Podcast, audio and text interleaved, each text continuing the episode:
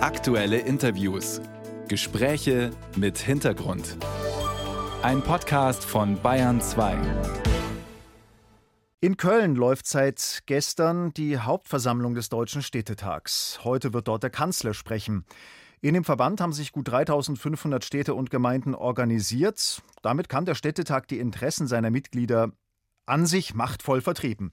Allerdings sind viele Gemeinden bei der Finanzierung doch stark von Bund und Ländern abhängig.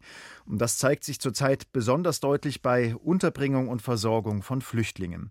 Dieses Thema prägt die diesjährige Hauptversammlung stark. Ich bin dazu jetzt verbunden mit Markus Lewe, CDU, lange schon Oberbürgermeister von Münster und seit fünf Jahren Präsident des Deutschen Städtetags. Guten Morgen. Guten Morgen, Herr Seiler.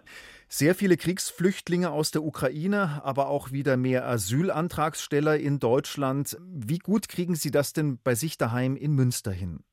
Naja, wir kriegen es gerade so noch hin. Das liegt aber auch daran, weil wir das Glück haben, dass noch eine Kaserne leer stand und uns die Räumlichkeiten der Bundesanstalt für Immobilien zur Verfügung gestellt wurde. Aber es ist alles sehr fragil und das Fass ist kurz vorm Überlaufen. Der sogenannte Flüchtlingsgipfel, der liegt ja nun auch schon wieder zwei Wochen zurück. Sind Sie immer noch enttäuscht von den Ergebnissen oder ist diese eine Milliarde Euro extra vom Bund für den Anfang doch gar nicht so schlecht? Naja, es wirkt eher wie eine Beruhigungspille, weil es geht ja nicht darum, dass wir nur kurzfristig Maßnahmen bekommen. Wir brauchen Stabilität und Sicherheit.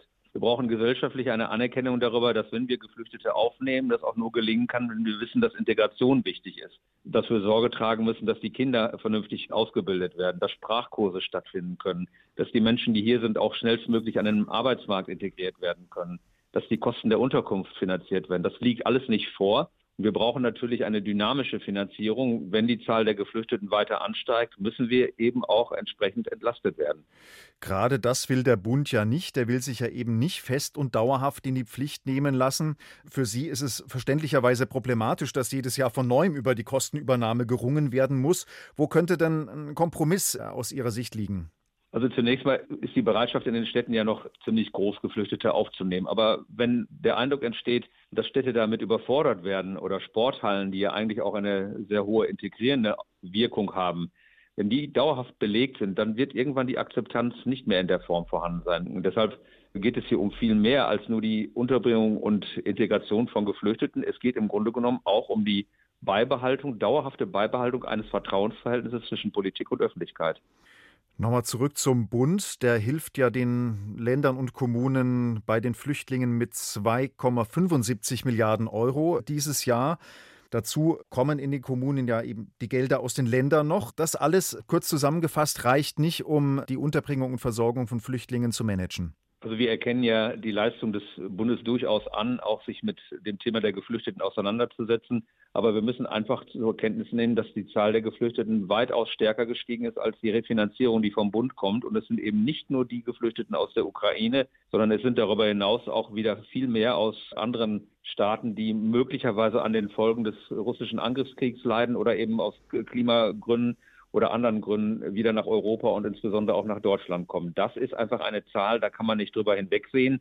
Unsere Sorge ist, dass auf einmal keine Integration mehr da ist. Integration ist aber eine Kernvoraussetzung auch für Akzeptanz eines vernünftigen Miteinanders von geflüchteten Menschen und von denen, die schon länger hier leben. Der Bund fragt sich selber natürlich, was er denn alles noch tun soll. Er zahlt ja unter anderem den Lebensunterhalt der ukrainischen Flüchtlinge, dazu eben diese knapp drei Milliarden äh, für Länder und Kommunen nochmal pro Jahr. Müssen Sie sich noch mehr an die Länder wenden, die ja eigentlich qua Gesetz für diese ganzen Aufgaben zuständig sind? Die Länder alleine werden das nicht schaffen. Es gibt ja auch große Einigkeit der Länder und der Kommunen dass sie das alleine nicht schaffen können. Das muss eine Gemeinschaftsaufgabe sein. Und da müssen wir auch nochmal genau gucken, wer eigentlich die Akteure sind, die sich damit auseinandersetzen. Und das sind natürlich vor allen Dingen diejenigen, die vor Ort in den Kommunen tätig sind. Sie haben gerade eben gesagt, das Fass ist kurz vor dem Überlaufen. Wie würde das denn konkret aussehen, wenn es überlauft? Also wie müssen wir uns das vorstellen? Ja, natürlich haben wir immer noch humanitäre Verpflichtungen, aber der nächste Schritt wird dann sein, wenn es nicht gelingt, vernünftige Unterkünfte zu besorgen, dass man wieder im größeren Maße Container errichten muss, dass man Zeltstädte aufbauen muss. Also es sind darüber hinaus auch wirklich Maßnahmen erforderlich, um möglichst schnell auch feststellen zu können, ob jemand ein berechtigtes Asylinteresse hat, weil es nutzt den Menschen auch nicht, wenn sie hier monatelang auf Entscheidungen warten. Es geht darum, dass die Geflüchteten auch unabhängig vom Aufenthaltsstatus einen schnellstmöglichen Zugang zum Arbeitsmarkt erhalten müssen. Aber es geht auch darum, dass man für die Verteilung der Geflüchteten in Europa sich mehr einsetzt. Und wir werden sicherlich auch nicht umhin kommen, an den europäischen Außengrenzen darauf zu achten, dass eben illegale Migration verhindert wird. Und wir müssen die legale Migration eher fördern.